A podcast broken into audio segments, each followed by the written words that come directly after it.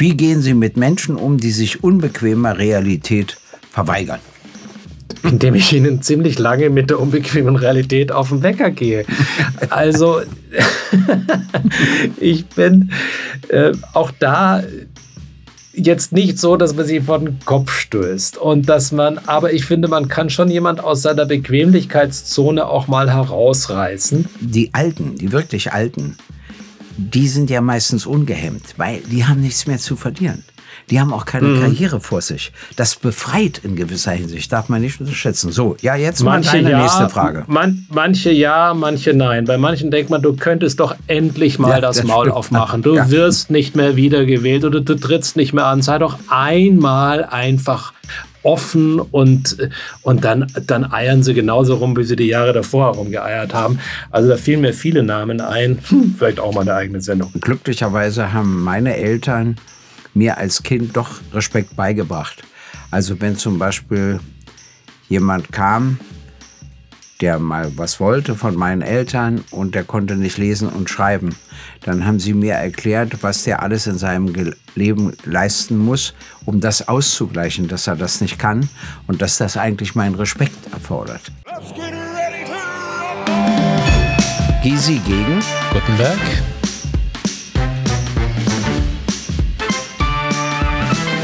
Gysi gegen Gutenberg. Der Deutschland-Podcast. Gegen Gutenberg. Liebe Hörerinnen und Hörer, hier ist wieder GGG, das heißt Gysi gegen Gutenberg. Und wir laden Sie zum nächsten Podcast ein, wie ich es sage. Andere sagen Podcast, aber ich bleibe bei Podcast. Ich finde, es klingt auch edler. Ich freue mich, dass Sie sich wieder dazugeschaltet haben und heute haben wir wieder etwas Besonderes vor. Wir streiten nicht über ein Thema, sondern wir widmen uns den Fragen, die Sie an uns gerichtet haben. Vorher frage ich aber Karl Theodor, Freiherr zu Gutenberg, was hattest du denn für ein schlimmes oder sehr angenehmes Erlebnis in der letzten Woche, das du uns bereit bist zu erzählen. Ihnen allen und auch dir, lieber Gregor, dem Podcaster der Nation. Ich äh, mache das gerne. Ich hatte, äh, ich hatte vor kurzem wieder Aufnahmen für eine neue Filmproduktion. Da hatten wir ja auch schon mal gemeinsam gearbeitet. Und ich war äh, verabredet für ein Interview, das ich führen durfte mit einer Vertreterin der sogenannten letzten Generation, die ja viel Schlagzeilen machen dieser Tage. Und das war eine Dame, die sich auch immer mal wieder selbst auf die Straße klebte. Und ich war recht spät dran morgens und ich musste aus München heraus, weil das Interview außerhalb München stattfand. Und rate mal, weshalb ich dramatisch zu spät kam, weil sich in München die Kolleginnen und Kollegen dieser Dame festgeklebt haben und ich keine Chance hatte, da über lange Zeit die Stadt zu verlassen. Also das Schicksal hat an diesem Tage mehrfach zugeschlagen und meinen Humor nochmal in neue Höhen schnellen lassen. Was mich interessiert, als du ihr das erzählt hast, konnte sie darüber ein bisschen lachen? Sie hat sogar sehr gelacht. Es wurde ein vergleichsweise humorvolles Interview. Also ich bin froh, dass bei dieser Truppe sogar etwas Humor vorhanden ist, wovon man ja nicht von vornherein ausgehen kann. So, jetzt fangen wir mal an mit den Fragen, die Sie an uns gestellt haben. Carsten Navrat, 51 Jahre alt, aus Fürstenfeldbrück, stellt folgende Frage. Wenn Ihr Kind den Berufswunsch Soldat äußern würde dieser Tage, würden Sie den Wunsch unterstützen oder Ihr Kind eher auf die Gefahren hinweisen und ihm sicherere Berufsmöglichkeiten aufzeigen. Vielen Dank und die besten Grüße aus München. Jetzt kommt noch etwas. Er hat das an GG geschrieben, also es klingt so wie an mich. PS, betrachten Sie das gerne als stehende Einladung auf einen Schweinebraten in einem Wirtshaus Ihrer Wahl in München oder eine Stadionwurst bei einem Spiel der Bayern. Also da freue ich mich auf beides. Einmal lade ich ein, einmal Sie, das kriegen wir dann schon hin. Ja, also aber jetzt stelle ich erstmal dir die Frage. auch gerne. Ich wäre ich auch gerne angesprochen gewesen. Da bin ich jetzt fast eifersüchtig, dass der Schweinsbraten offensichtlich aus Fürstenfeldbruck wohlgemerkt offensichtlich nur dir gilt. Aber vielleicht schreibt uns Ernabrat nochmal, dass wir beide kommen dürfen. Es wäre natürlich ganz toll. Also ich, will ich, ich mal beantworte versuchen, die Frage gerne, aber ich werde dir die Frage auch nochmal zurückstellen, weil mich interessieren würde, wie, natürlich interessieren würde, wie du das siehst. Er hat sie ja auch ich kann Leute, an mich gestellt, ich kann, ja.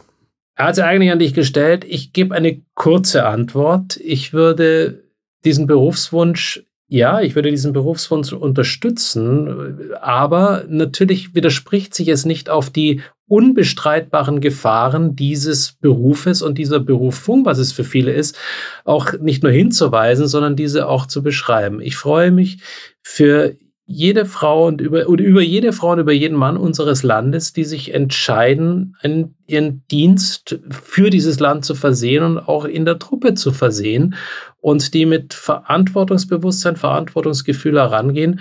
Und ich kann nur sagen, jeder, der sich dafür entscheidet, trägt zur Sicherheit unseres Landes mit bei. Also von daher nein, absprechen kann ich diesen Wunsch selbstverständlich nicht, aber wir dürfen auch die Situation nicht schönreden und Einsätze bedeuten heute nicht mehr irgendwo nur noch Wasser zu buddeln oder Wunden zu verbinden, sondern Einsätze bedeuten heute tatsächlich auch in einen Krieg ziehen zu müssen im schlimmsten aller Fälle. Ja, ich würde meinem Sohn vorsichtig abraten, nicht zu sehr, weil dann kannst du den Wunsch stärken, dahin zu gehen. Du musst immer aufpassen, Generationenkonflikt zwischen Söhnen und Vätern. Äh, aber ich würde auf die Gefahren hinweisen. Ich würde darauf hinweisen, dass er Befehlen zu befolgen hat und selbst wenn ihm der Befehl nicht gefällt, er nicht in dieses Land gehen will zu einem internationalen Einsatz, dort nicht schießen will, natürlich sich auch nicht der Gefahr aussetzen will, selbst erschossen zu werden, dass er eigentlich kein Widerspruchsrecht hat, weil eine Armee anders strukturiert ist, auch anders strukturiert sein muss. Und ich würde ihm versuchen, ausgehend von seinen Begabungen, wo ich meine, dass er sie hat, äh, zu einem anderen Berufswunsch raten. Aber wenn er dabei bleibt, dann habe ich es selbstverständlich zu respektieren und mein Sohn bleibt mein Sohn. Ich würde noch ein bisschen auf meine Familie hinweisen, weil mein Vater war nicht bei der Armee, mein Großvater war nicht bei der Armee, meine beiden Söhne waren nicht bei der Armee, ich war nicht bei der Armee, was in der DDR alles gar nicht so leicht war. Aber das ist eben eine andere Familiengeschichte als die von dir, Karl Theodor. Das verstehe ich auch. Dadurch sind wir unterschiedlich biografisch geprägt. Aber jetzt kannst du die nächste Karte ziehen. Mal sehen, was du gefragt wirst. Ja, ich ziehe gerne die nächste Karte. Ich will vielleicht noch einen kleinen Hinweis zu, dieser, zu diesem Punkt machen, den, den du genannt hast. Also natürlich wünscht man sich für seine Kinder Berufsentscheidungen, die nicht nur gefahrgeneigt sind. Das, das, das versteht sich von selbst. Auf der anderen Seite ist es auch wichtig zu sehen, dass jemand, der heute beschließt, Soldat zu werden, deswegen kein unmündiger und Mensch wird und auch keine Möglichkeit hat, nicht, nicht die Möglichkeit hat zu widersprechen oder sich einzubringen. Natürlich ist Befehl und Gehorsam ein ganz wichtiger Aspekt in einer solchen Berufung. Auf der anderen Seite muss man sagen, dass wir es mit wirklich ganz, ganz tollen, selbstbestimmten, klugen Menschen auch zu tun haben, die genau diesem Beruf nachgehen. Also es ist, es gibt viel für und wieder, wenn das aus der eigenen Familie kommt. Und ich habe nun zwei Töchter, die sich auch anders entschieden haben, für die das auch nicht sehr nahe lag. Tanja Hai, 33 Jahre aus Aschaffenburg. Eine zweite Zuschrift aus Bayern, lieber Gregor, die wir jetzt hier haben, fragt uns, als junge Unternehmerin und Respekt Trainerin. Freue ich mich sehr, was ist eine Respekttrainerin, aber das erfahren wir vielleicht gleich. Freue ich mich sehr, wenn Sie vielleicht Lust haben, das Thema Respekt einmal in Ihren Podcast aufzugreifen. Und dabei würde mich interessieren, was Respekt für Sie beide bedeutet. Wie haben Sie Respekt zu Hause als Kind kennengelernt? Wie wichtig ist Ihnen dieser Wert heute? Und wie erleben Sie ihn in unserer Gesellschaft beziehungsweise in der nationalen und internationalen Politik? Also da hat es uns natürlich schon eine Vorgabe für einen ganz eigenen Podcast gegeben. Ist übrigens ein gutes Thema, macht mir Spaß. Ja, also ich finde, Respekt ist ungeheuer wichtig. Und äh, glücklicherweise haben meine Eltern mir als Kind doch Respekt beigebracht. Also wenn zum Beispiel jemand kam, der mal was wollte von meinen Eltern und der konnte nicht lesen und schreiben. Dann haben sie mir erklärt, was der alles in seinem Leben leisten muss, um das auszugleichen, dass er das nicht kann und dass das eigentlich meinen Respekt erfordert. Das fand ich gut. Sie hätten sich ja auch über den lustig machen können, hätten mir da versuchen können, eine andere Einstellung beizubringen, haben sie nicht. Ich habe gelernt, äh, immer Menschen zu respektieren, die sich treu bleiben, die zu dem stehen, was sie können äh, und die nicht versuchen, auf Kosten anderer ihren eigenen Lebensweg zu beschreiten. Das ist für mich das Wichtigste. Also Leute, die Karriere dadurch machen, dass sie andere wegbeißen, da kann ich keinen Respekt für entwickeln. International ist es so, dass immer Menschen, die offen sind, die mir zuhören und denen ich auch zuhören kann und die nicht von vornherein selbst geschlossen sind, weil sie haben sowieso ein festes Weltbild und da lassen sie nichts dran rühren, den zolle ich Respekt. Ich bin so erzogen worden, Gregor, dass man, wie du, dass man wirklich jeden Menschen zunächst einmal mit Respekt zu begegnen hat und das vollkommen unabhängig vom Hintergrund, von der politischen Überzeugung, von einer Weltanschauung, sondern dass es zunächst einmal gilt, einem Menschen und seinem Charakter respektvoll zu begegnen. Und ich bin ein wenig entsetzt darüber, wie sich heute Respekt insbesondere im politischen Umgang, im politischen Schlagabtausch entwickelt hat. Und das ist oftmals auch in der Politikbegleitung nicht nur vom tiefen Respekt getragen ist. Also oftmals geht es darum, einfach möglichst schnell einen anderen Menschen, sei es charakterlich oder nicht nur inhaltlich, sondern möglichst wirkungsvoll fertig zu machen, platt zu machen, anstatt einfach zunächst einmal zuzuhören. Und dann kann man selbstverständlich zu einer anderen Meinung kommen, aber man kann sich weiterhin respektvoll begegnen. Für die internationalen Beziehungen ist das ein Schlüsselelement. Und wie oft sind wir, wie oft sind wir dabei, bei internationalen Beziehungen uns bereits ein Urteil zu bilden oder uns in die Ohren flüstern zu lassen, bevor wir überhaupt über jemand anderen zugehört haben, erstmal abgewogen haben und uns überlegt haben, ist das tatsächlich etwas Bedenkens- oder Bemerkenswertes? Und zuletzt, liebe Zuhörerinnen und Zuhörer, das, was wir beide hier machen, ist der Versuch, das ist natürlich bei uns ein bisschen, bisschen leichter, weil wir uns auch mögen, aber uns inhaltlich auch immer mit dem größtmöglichen Respekt zu begegnen und manchmal zu sagen, da habe ich wirklich schlicht eine komplett andere Auffassung, aber das ändert nichts daran, dass man eben den Begriff Respekt Respekt zollt. Also, eine gute Frage. Ich glaube, wirklich mal ein eigenes Thema noch. Da können wir mehr in die Tiefe gehen, Gregor. Ja. Jetzt bist du wieder dran mit einem Zettelchen, mich richtig. zu überraschen. Ist, ich glaube, wir müssen den, den Zuhörern und Zuhörern auch nochmal sagen, wir haben überhaupt keine Ahnung, was auf diesen Zetteln steht. Also, die werden uns davor gegeben und es wird von uns abgefordert, schlagfertig zu sein. Das ist etwas, was uns nicht beiden nicht in die Wiege gelegt wurde. Ich wollte nur sagen, ich hatte noch die historische Aufgabe, das werde ich jetzt aber nicht weiter erläutern, für viele Ostdeutsche dafür zu streiten, dass ihnen Respekt entgegengebracht wird. Das war nicht so einfach. Finde auch spannend, wenn wir das mal als eigenes Thema behandeln. So, mhm. jetzt habe ich eine Frage von Adam Ayaita. Können Sie aus Ihrer Erfahrung erklären, warum viele Politiker während ihrer aktiven Karriere gehemmt und weniger authentisch wirken? ja, das hat wahrscheinlich mehrere Gründe. Es gibt auch solche, die ungehemmt wirken. Das kann dann noch schlimmer sein. Aber, aber äh, ich will es kurz erklären. Was ist das Problem? Jemand sitzt im Fernsehen und er bekommt eine Frage, mit der er so nicht gerechnet hat. Jetzt könnte er seine eigenen Gedanken äußern, aber bevor er seine Gedanken äußert, überlegt er, wie seine Partei darüber denkt, wie auch sein Vorsitzender oder die Fraktionschefs oder sonst was darüber denken und das hemmt ihn, seine eigene Meinung völlig frei zu sagen. Wenn du so rotzfrech aufgewachsen bist wie ich, kennst du diese Hemmung nicht. Es ist hochinteressant, dadurch antworte ich häufig schneller und ungehemmter als andere. Genau das hast du auch jetzt gerade äh, bewiesen, lieber Gregor. Rotzfrech und ungehemmt hast du die Frage, die du eigentlich mir gestellt hast, einfach mal selbst beantwortet. Ja, na klar, ich will ja, dass du sie jetzt dem beantwortest. Ich will den Gang umgekehrt machen, um den Leuten zu zeigen, dass wenn ich die Frage lese, auch antworten kann, so wie du. Also, jetzt bist du dran und dann deine Frage und da fängst du auch an. Dann habe ich nämlich Zeit zu überlegen. Es gibt, ja, es ist eigentlich das wunderbar, nicht? Erst mal jemanden losplappern lassen, dann kann man dann tatsächlich nochmal sich eine ganz unglaublich, hoffentlich kluge Antwort überlegen. Nein, ich habe dem gar nicht viel hinzuzufügen. Schau, da sind wir uns tatsächlich mal einig. Die, die vordergründigen, das sind ja gar nicht mal wirkliche Zwänge immer, aber die vordergründigen Zwänge ist irgendwie allen, die einem im politischen Geschäft umgeben könnten, es recht zu machen und nicht irgendwo eine negative Reaktion hervorzurufen, rauben den Menschen ihre Authentizität. Also zumindest jenen, die im, Polit im politischen Zirkuszelt unterwegs sind, äh, wenn sie es denn als Zirkuszelt begreifen.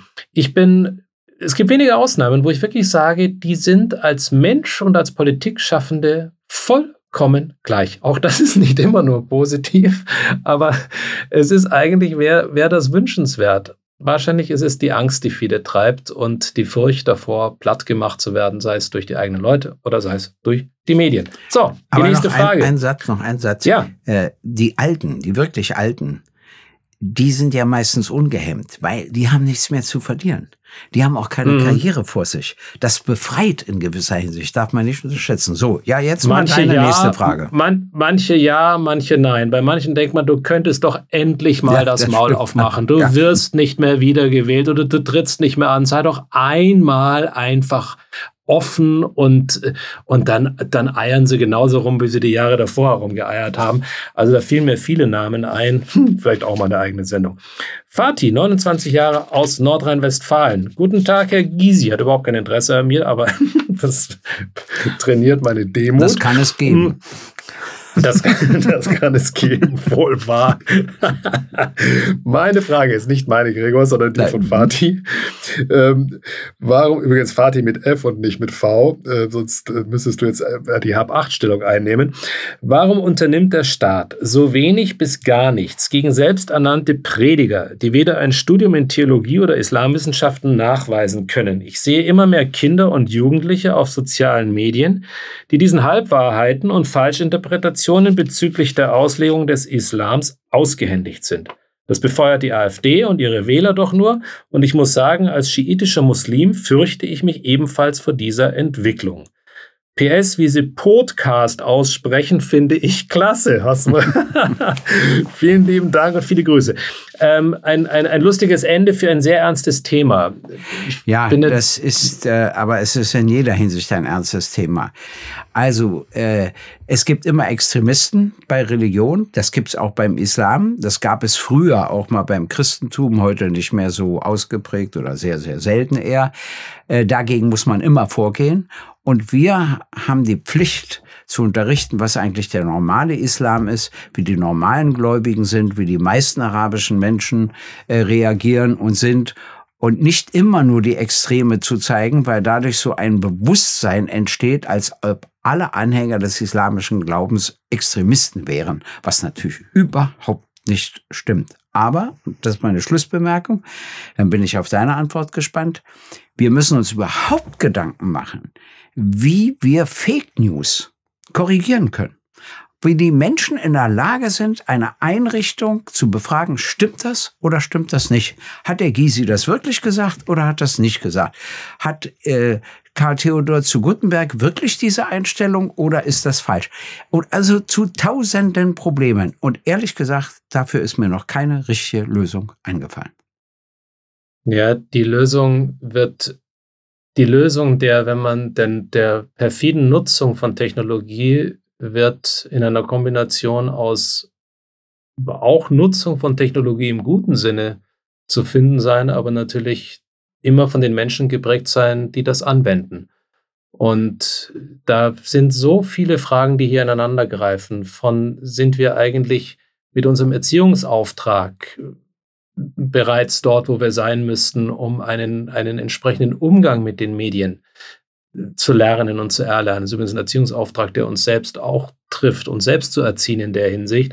Es sind so viele Dinge und insbesondere die Menschen immer wieder darauf hinzuweisen, nicht nur der, die lauteste und die brüllendste Nachricht erstmal zu glauben, diejenige, die am viralsten geht äh, auf, auf sozialen Medien, sondern immer wieder zu hinterfragen. Und das bringt mich zurück zu deinem Punkt, den du bezüglich der Frage von Fatih dann auch gemacht hast, dass man eben so heute so sehr dazu neigt und selbst vordergründig seriöse Medien dazu neigen, mit geifernden Mundwinkeln einfach den Skandal in den Vordergrund zu rücken und das große Ganze einfach als zu anstrengend finden, um es zu, um es zu beschreiben, um es den Menschen nahezubringen.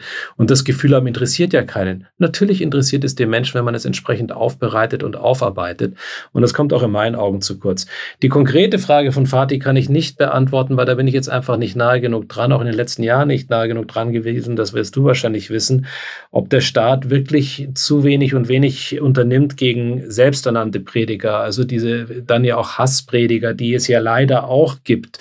Ähm, aber die natürlich nicht die Mehrheit der, der muslimischen Menschen in unserer und in anderen Gesellschaften darstellen.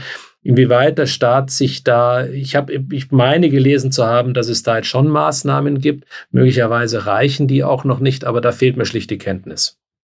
Gut. Dann kommen wir zur nächsten Frage. Stefanie Schuster, 52 Jahre, Zürich aus der Schweiz. Hm. Ist ja auch interessant. Von Bayern kommen wir in die Schweiz. Ich bin ja gespannt, wo wir noch landen. Also, herzlichsten Dank für diese großartigen Gespräche. Es ist eine Wohltat zu erleben, dass ein konstruktiver Austausch, der auch unterschiedliche Positionen zulässt, möglich ist.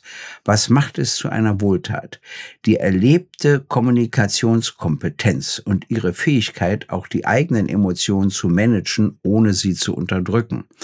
Nun meine Frage, was sind Ihre drei konkreten Ideen, um diese Kompetenzen mehr in unsere Gesellschaft zurückzubringen?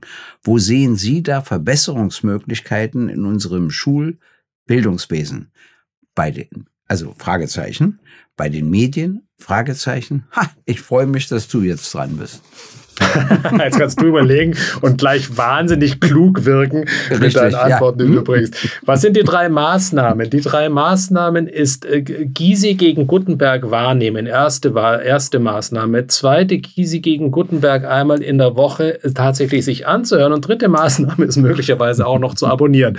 Dann sind wir schon einen großen Schritt weiter. Nein, ich glaube, das, was die Dame nennt, ist ja ist, ist, ist, ist genau der Ansatz, der gesucht werden muss. Wir brauchen, wir, wir brauchen die, die, die breite Palette. Und wir müssen, wir müssen ein, ein Stück Medienkompetenz schaffen, die Medien die Kompetenz bei sich selbst, aber auch wir in der Wahrnehmung von Medien und, und am Ende des Tages ist es der Wille, mit offenen Ohren und offenen Herzen miteinander zu sprechen und sich auszutauschen. Und jetzt sind wir wieder bei der Frage zurück, die wir vorhin gehört haben, zu respektieren. So, das war jetzt mein Rumgeeier. Jetzt hast du lange genug Zeit gehabt, dir was ja. wirklich intellektuell Standfestes zu überlegen. Du hast ja auch die Frage noch vor dir liegen. Und ich bin sehr gespannt. Enttäusch mich nicht, Gregor.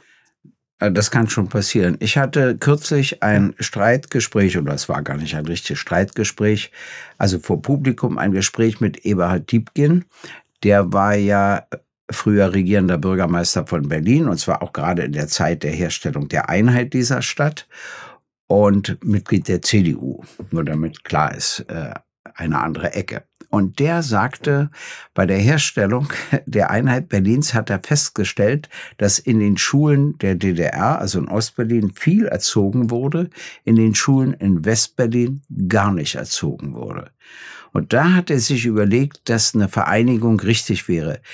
In der DDR wurde zu viel erzogen, in Westberlin zu wenig. Man hätte sich in der Mitte treffen sollen. Zum Beispiel, was ich spannend finde, ist Unterricht wo zwei Schülergruppen beauftragt werden, unterschiedliche Standpunkte zu, vorzutragen und dann lernen müssen, damit umzugehen. Und manchmal kannst du dir den Standpunkt gar nicht aussuchen, den kriegst du vorgegeben. Da geht es aber nicht um das rhetorische Können, sondern um das Lernen, andere Standpunkte auszuhalten und zu respektieren. Das Zweite, was ich erlebt habe bei meiner Tochter, die ja erst nach 90 zur Schule gegangen ist, also die ist ja erst 96 geboren worden, äh, die hatten Ethikunterricht und da haben sie alle Religionen durchgenommen. Und das war für mich spannend, dass sie gesagt haben, sie hatten muslimische Kinder, christliche Kinder, katholische und evangelische und äh, nicht religiöse Kinder, so wie sie. Und dadurch, dass sie erst das Christentum durchgenommen haben, da waren die natürlich stolz, die christlichen Kinder, dass sie mehr wussten als die anderen. Auch der Unterschied zwischen Protestanten und Katholiken, da waren die einen wieder stolz unter die anderen. Dann ging es um den Islam, da waren plötzlich die muslimischen Kinder wieder stolz, dass sie mehr wussten als die anderen. Und da hat meine Tochter gesagt, weißt du, was herausgekommen ist? Die können sich jetzt alle besser leiden. Also die einen haben verstanden, dass sie diesen Glauben haben, die anderen haben verstanden, dass sie diesen Glauben haben und die haben auch verstanden, dass ich diesen Glauben nicht habe. Das halte ich für wichtig. Und ein letzter Hinweis weil wir vorher über Hassprediger und sowas gesprochen haben. Wenn es so einen gibt, warum kann ich ihn nicht mal einem besonders klugen, anderen Muslimen gegenübersetzen, noch einen dritten, so dass wir im Fernsehen oder Rundfunk mal mitbekommen, einen Streit zwischen einem Hassprediger und denen, die den muslimischen äh, Glauben ganz anders auslegen, ganz anders betrachten. Dann entsteht nämlich auch Sympathie für die eine Sicht und Abneigung gegenüber der anderen Sicht. Also sowas alles, finde ich, sollten wir machen. Und es ist richtig, in unseren Schulen wird diesbezüglich zu wenig getan, übrigens auch zu wenig zur Demokratie und zur Freiheit unterrichtet. Dazu gehört auch immer den Kindern zu erklären, was es heißt, wenn Demokratie und Freiheit fehlen. In der Regel sind die größten Provokateure dann diejenigen, die auch nicht bereit sind, sich einem mäßigen Gespräch auszusetzen, sondern sind äh, dann diejenigen, die zwar am lautesten in ihrem gewohnten Umfeld brüllen, aber am schnellsten kneifen, wenn es darum geht, tatsächlich mal sich einer anderen Meinung stellen zu müssen. Wir haben eine sehr kurze, aber sehr sehr schwierige Frage. Katja, 47 Jahre, fragt, wie stehen Sie zu einem AfD-Verbot? Wie gehen Sie damit um? Was können wir tun, um unsere Demokratie zu sichern? Also, das ist natürlich jetzt viel. Das ist auch mal ein ganz eigenes Thema für uns beide noch, Gregor. Aber ich glaube, es ist auch interessant, einfach mal den Juristen zu fragen. Ja. Also es gibt für mich ein sehr problematisches Urteil des Bundesverfassungsgerichts. Und zwar gab es den Antrag des Bundesrates auf Verbot der NPD, der Nationaldemokratischen Partei Deutschlands. Und die machen Nazi-Parolen, sage ich mal. Mhm. Und da hat das Bundesverfassungsgericht gesagt, ja, die sind verfassungswidrig. Es gibt übrigens interessanterweise so einen Unterschied. Wenn du verfassungswidrig bist, kannst du verboten werden. Verfassungsfeindlich noch nicht. Im Sprachgebrauch. Es klingt feindlich viel schlimmer viel als verfassungswidrig. Härter, ja. Aber mhm. es ist nun mal umgekehrt. Muss ich bloß mal kurz erklären. Also, die haben gesagt, die ist verfassungswidrig, aber sie verbieten sie nicht, weil sie zu schwach ist. Das hat mich erschreckt. Denn wenn eine Partei erst verboten werden kann, wenn sie sehr stark ist, ist es in aller Regel nicht mehr möglich. Sehen Sie, wenn man mhm. den Weg ginge jetzt bei der AfD, ich möchte nur, dass wir darüber nachdenken, dann würden größere Bevölkerungsteile sich selbst verboten und ausgegrenzt fühlen. Was das dann für Folgen hat, weiß ich nicht. Ich gebe zu, in meinem Kopf geht es dahin und her.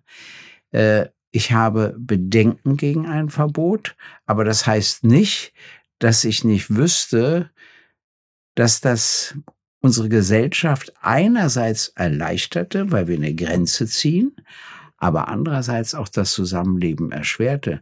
Wenn jetzt über 30 Prozent in den neuen Bundesländern bereit sind, die AfD zu wählen, dann einfach zu sagen, wir verbieten euch indirekt die Wahl, indem wir die Partei wegnehmen. Hm. Also ich habe Schwierigkeiten. Ja, die Gefahr, die Gefahr, Gregor, besteht fraglos. Ich bin ebenso hin und her gerissen, immer wieder bei, ja. bei, bei dieser Frage, weil man sehr schnell dabei ist, einen Märtyrerstatus aufzubauen. Und wie gesagt, Menschen, die auch manchmal sich vielleicht noch gar nicht in der Tiefe überlegt haben, welche Folge ihre Anhängerschaft hat oder manchmal welchen Parolen sie tatsächlich anhängen und die, die, die sich dann plötzlich erst recht hingezogen fühlen könnten, weil ein Solidarisierungseffekt stattfindet, den man ja eigentlich gerade verhindern wollte. Und ob das am Ende der Stabilität einer Demokratie dient, ja oder nein. Auf der anderen Seite muss man sagen, wenn sich jemand explizit verfassungsfeindlich verhält oder verfassungswidrig, kann so etwas auch nicht ungesühnt bleiben. Also es kann auch nicht einen Freifahrtschein bedeuten. Und das ist eine, eine extrem schwierige Abwägungsfrage, die in den letzten Jahren im Grunde nie zu einer klaren Antwort geführt hat und wahrscheinlich auch künftig nicht zu einer klaren Antwort führen wird. Dass wir beide uns diese Gruppierung nicht nahe fühlen, glaube ich, liegt nahe. Ähm, auf der anderen Seite muss man alles tun, dass man in meinen Augen so viel eigene Stärke in der Argumentation schaffen kann und im Umgang miteinander, dass, dass Entwicklungen, die verfassungswidrig und verfassungsfeindlich erscheinen könnten oder sind, damit immer schwächer wirken. Und deswegen bleibt die Aufgabe, sich nicht nur über andere zu beschweren und erheben und, und, und, und, und äh, Dinge zu fordern, ohne gleichzeitig selbst dem mit Stärke zu begegnen, mit der eigenen Programmatik, mit den eigenen Inhalten. eine tolle Frage, eine, für die ein paar Minuten in einer Sendung nicht reichen. Gut, kommen wir zur nächsten Frage. J. Meier, weiß ich nicht, ob Frau oder Mann. Das finde ich eine schöne Frage. Die kann ich mit einem Satz beantworten, aber erst höre ich mal deinen Satz. Wie gehen Sie mit Menschen um, die sich unbequemer Realität verweigern? Indem ich ihnen ziemlich lange mit der unbequemen Realität auf den Wecker gehe. Also, ich bin äh, auch da jetzt nicht so, dass man sie vor den Kopf stößt und dass man, aber ich finde, man kann schon jemand aus seiner Bequemlichkeitszone auch mal herausreißen und es ist dann immer eine Frage der Tonalität und da ist ja jeder Mensch anders. Also manche wollen den, den, den spitzen Ellenbogen spüren und anderen muss man mit Engelszungen begegnen. Aber auf jeden Fall begegne ich ihnen nicht so, dass ich sage, der oder die ist es gar nicht wert, sondern ich finde jemand, der sich einer unbequemen Realität verweigert, Dadurch ist jeder Mühe wert, dass man auch auf die Realitäten hingewiesen wird. Und das kann man liebevoll machen und das kann man mit einer gewissen Härte machen. Das kann man, das, das, das kann man im Dialog machen oder man kann es, indem man jemanden auch mal eine Zeile schreibt. Und deswegen keine vergebene Liebesmühe. Also bei mir wäre das ganz einfach. Ich würde ihm sagen, du kommst sowieso nicht drum herum. Punkt. Und mal sehen, wie er darauf reagierte. Hm? Also, der Pragmatiker.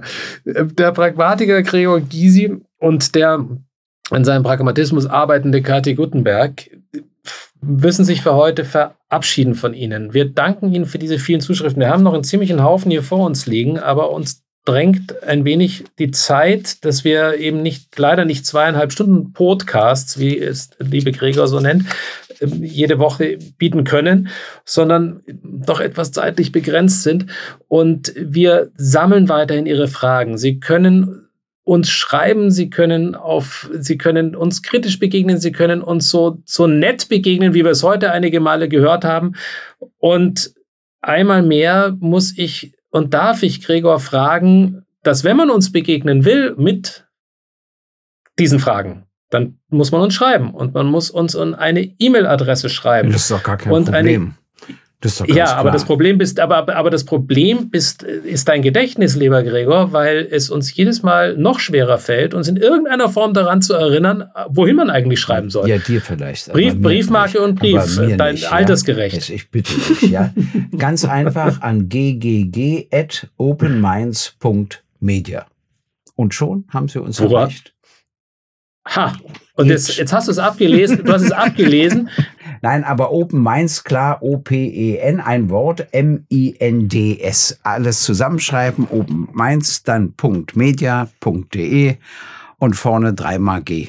Können Sie alle Gs klein schreiben, können Sie auch groß schreiben. Das Berliner eh T von Open Minds ist ein, das Berliner T ist ein fränkisches D, was eigentlich ein T sein könnte, aber es ist nicht Open Minds, sondern Open Minds.